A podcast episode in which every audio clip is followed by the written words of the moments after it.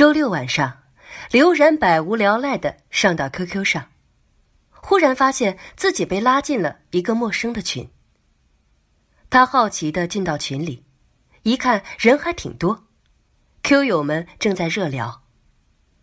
他一时没明白大家在说什么，再一看群公告，不禁哑然失笑。群公告写的是：“我们要让小三儿转正。”登堂入室做爱人的老婆。天哪，居然是个小三儿群。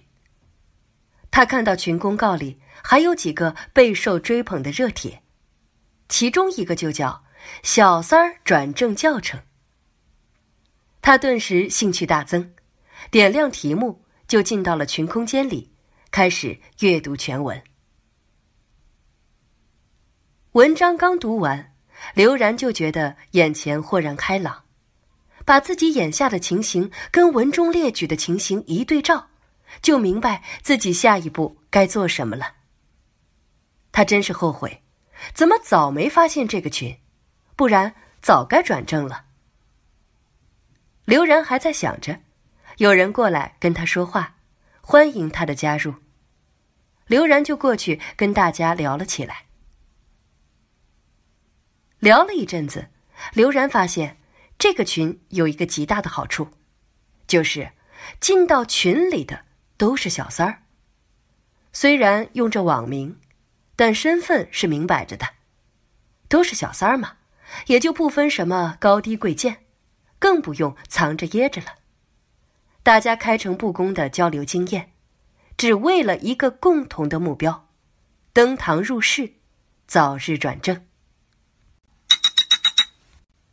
群主名叫恋日花，那篇文章就是他写的。他很热情，问刘然是否读过他的文章。刘然说读过了，正准备照着做呢。恋日花发来一个高兴拍手的图案，说：“等你做完了，把事情的进展和感受告诉我们，给我们的新小三儿们提供一些经验吧。”刘然说：“嗯，好的。”那个教程的第一步是跟爱人共存一笔款子。以前刘然从来不跟孙健提钱的事儿，他一直觉得他跟孙健的感情是纯洁的，用多少金钱都不能衡量。这也是他坚持等着孙健的一个重要原因。孙健有小金库，也想给他花些钱。但都被他拒绝了。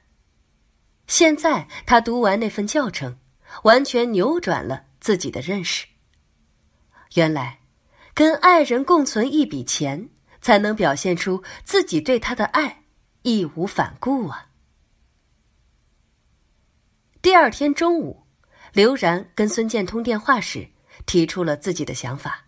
他说：“阿健，为了咱们的将来考虑。”我觉得还是趁着咱们都能挣的时候，多攒下些钱好。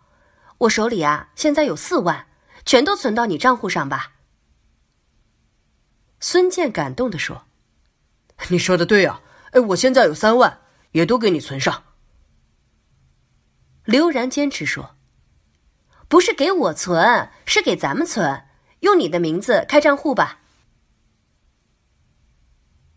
他们就用孙健的名字开了一个新账户，存进了七万块。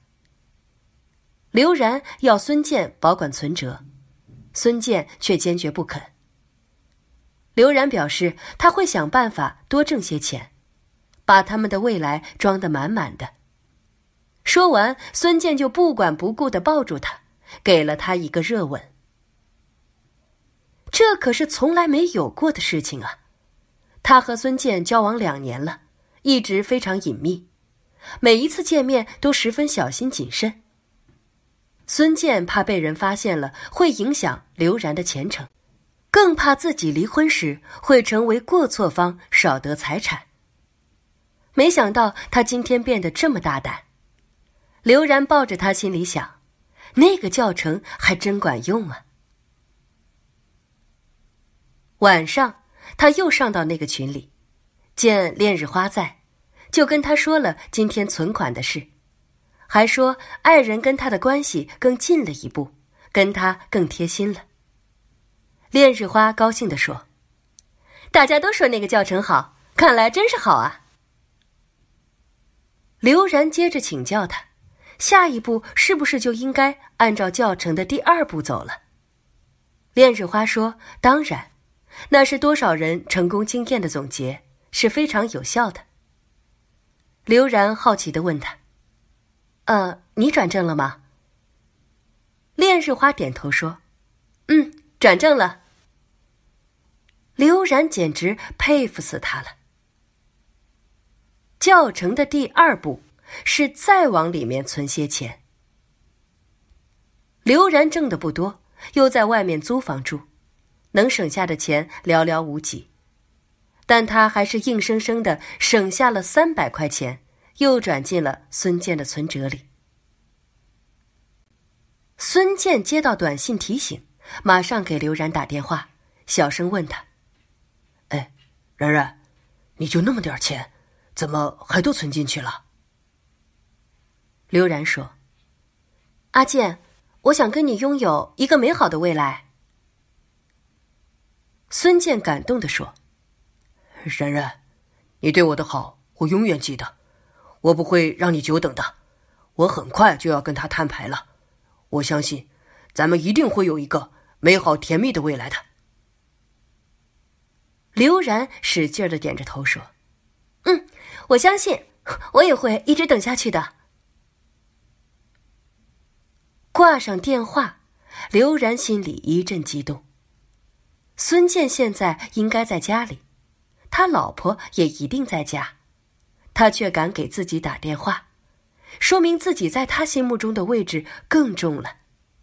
他一定会不顾一切的跟老婆离婚，他们正式结婚的好日子不远了。刘然又上到那个 Q 群里，继续阅读教程。教程的第三步仍是存钱。恋日花的解释是。只有当男人知道你把自己的一切都给了你们共同的未来之后，他才会彻底被你征服，他才会彻底和他老婆分道扬镳。刘然不禁感叹：“恋日花分析的人性真是入木三分啊！”恋日花见他来了，立即问他这一步行动的效果。刘然连忙给他发过去一个拥抱的图片，激动地说：“效果真是好啊！原先那个家伙呀，老是犹犹豫豫的，既舍不得他的家庭，又怕影响他的前程。经过这两番进攻以后啊，意志坚定了许多呢。”恋日花忙说：“那你呀，就该再添把火，快按第四步走。”刘然犹豫着说。这步好像比较慢啊。恋日花得意的说：“这一步虽然看上去慢点儿，但却是彻底的把他拉进你怀里的最重要的一步。”教程的第四步，就是学厨艺。刘然也听说过，要想拴住男人的心，就要先拴住他的胃。但他做饭菜的手艺实在不敢恭维，他也一直懒得学。听恋日花说这步这么重要，他就下了决心，报了一个厨艺班，努力学习。半个月之后，他的厨艺大进，他决定按照恋日花的教导，先给孙健展示一次厨艺。恰好。孙健的老婆那几天忙着加班，很晚才回家，这正是千载难逢的好机会，他们就约好，周三晚上到刘然家里吃饭。刘然进行了精心的准备，那顿饭更是他的超水平发挥。饭菜一端上桌，孙健就惊得瞠目结舌，尝了一口，更是竖起了大拇指，夸张的喊着。天哪，然然本领真大呀，什么都会啊！刘然幸福的笑了，孙健胃口大开，一直吃的肚子都鼓了，这才打着饱嗝站起身，笑嘻嘻的问他：“然然啊，哪天再给我做一回啊？”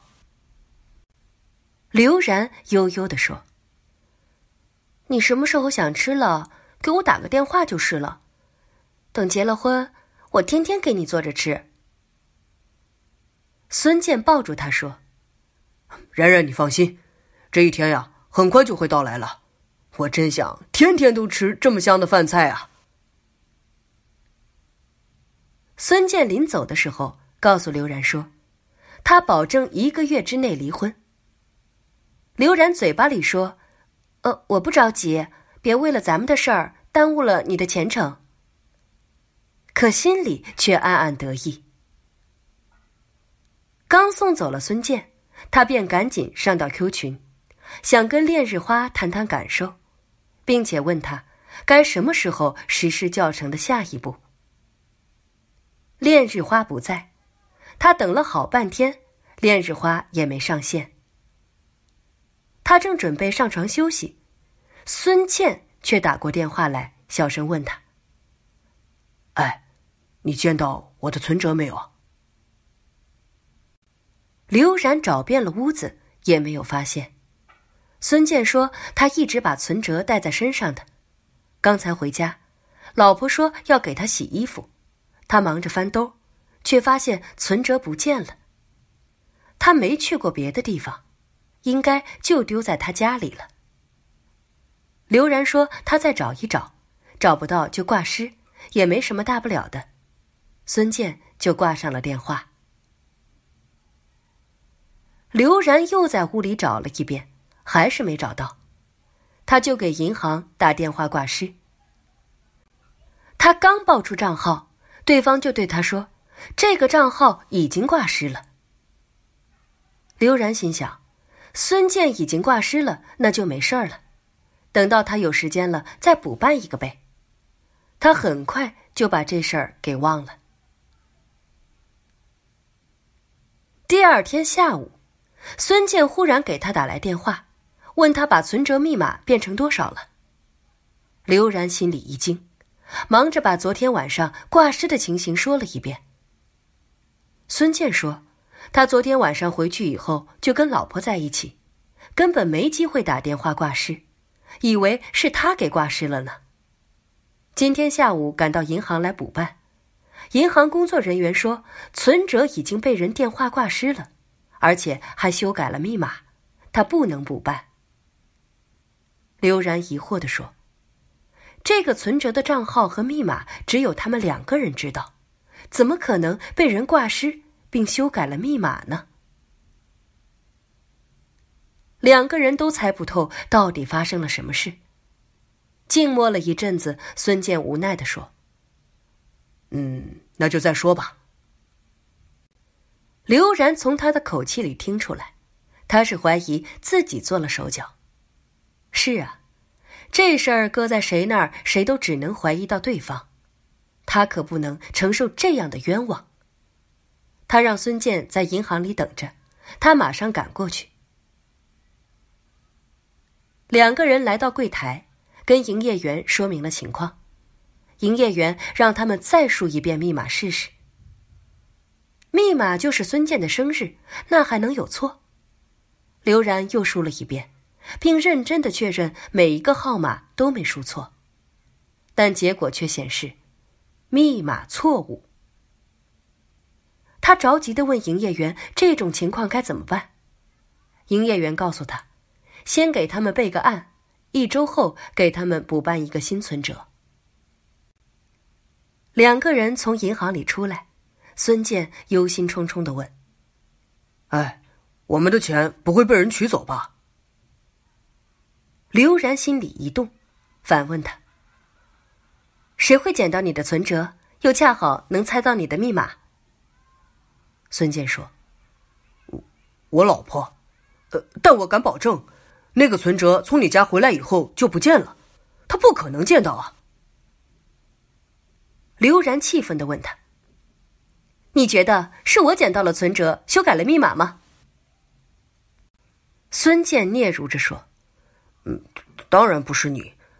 要不你再回去找找吧，万一在哪个角落没看到呢？刘然气得直哆嗦，冲着他大声吼道：“孙健，你别把我看扁了！告诉你，追我的有钱老板有的是，要图钱，我早就跟你吹了。”孙健忙着赔不是，刘然不想听他说，气哼哼的走了。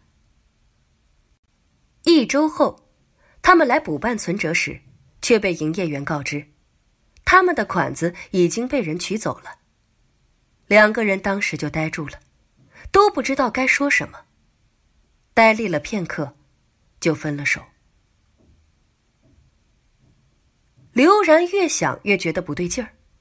存折丢的蹊跷，被人偷偷挂失并修改了密码也很蹊跷，偏偏又被人取走了款子，就更蹊跷了。而且这事儿不能声张，还不敢报警，只能是哑巴吃黄连，有口说不出了。刘然越琢磨越觉得蹊跷。既然自己没取这笔款子，那取走款子的。就应该是孙健了。而且，这事儿发生以后，孙健对他的态度就来了个一百八十度的大转变，变得冷冰冰，根本就不和他联络了。刘然想不通这到底是怎么回事儿，又上到 Q 群，找到恋日花向他求助。恋日花听完他的叙述，笑着说。小妹，你让他骗钱骗色了。刘然说：“不可能的。”恋日花说：“有些男人啊，开始是贪图你的美色，和你亲密来往，但等到他厌倦了你以后，就开始狩猎新的目标了。这时候，他就想从你身上骗取钱财了。你要不信啊，就偷偷去观察，看他身上发生了什么新变化。”刘然决定当一回侦探，这天恰好也休息，他早早的就起了床，给自己化了妆，让孙健认不出他来，然后出了门。他悄悄来到孙健的公司门外，等了一会儿，就见孙健开着一辆崭新的轿车过来了。车子停下，从副驾驶的位子上跳下来一位美貌的少女。两个人说说笑笑就要进公司。刘然不觉一愣，他知道孙健是贷款买的房子，每个月还贷压力很大的，怎么忽然就买了一辆车呢？这种车，市面上也要卖七八万呢。他心里一紧，难道那钱真的是让他取走的？他喊住了孙健。孙健一见是他，也愣了一下，忙把他拉到僻静处，责备道：“你怎么到公司来了？”刘然一听这话，顿时心如死灰，生气的说：“想不到啊，孙经理也成了有车族了，这么大的好消息，怎么没告诉我呀？”孙健说：“我老婆他们公司效益好，多发了些奖金。”他就给我买了这辆车，我还没来得及告诉你呢。刘然心里一酸，醋溜溜的说：“看来你老婆对你真不错啊，那么多贷款不还，居然让你享受起来了。”孙健说：“嗯，他都交好钱了，这才让我去提的车。”我。刘然打断他的话说。你没问问你老婆，她的奖金是不是咱们的那笔存款啊？一提到那笔存款，孙健就有气，他气鼓鼓的说：“我老婆发的奖金有据可查，你凭什么怀疑她？”刘然一见他这么护着他老婆，心里更是难受了，赌气的说：“我不光怀疑他，还怀疑你呢，除了你们俩。”还有谁能想出密码来？呸！当我是傻子呢？孙健生气的说：“你也别当我是傻子，好不容易存的小金库就这么丢了，我还不知道找谁说理去呢。孙健说完，就气鼓鼓的走了。刘然生气的删掉了孙健的电话，后来干脆又换了手机号。其实，他换不换都没什么意义，因为孙健再也没有跟他联系过。这天，他又上到 Q 群上，想跟恋日花请教他该怎么办，却发现那个群不见了。他到网上去搜，也没有搜到。那个群就这么莫名其妙的消失了。正当他疑惑的时候，邮递员上门送给他一张汇款单，他一看金额，正是他当初存进存折里的四万。零三百元钱。下面的汇款地址是孙健家。他忙去看复言栏，只见上面写着一句话：“没有打不败的小三儿，只有不争气的老婆。”他这才明白，从一开始，那个小三儿转正教程就是个圈套，没教他怎么转正。却引着他怎么彻底分手。他在不知不觉中，着已着了人家老婆的道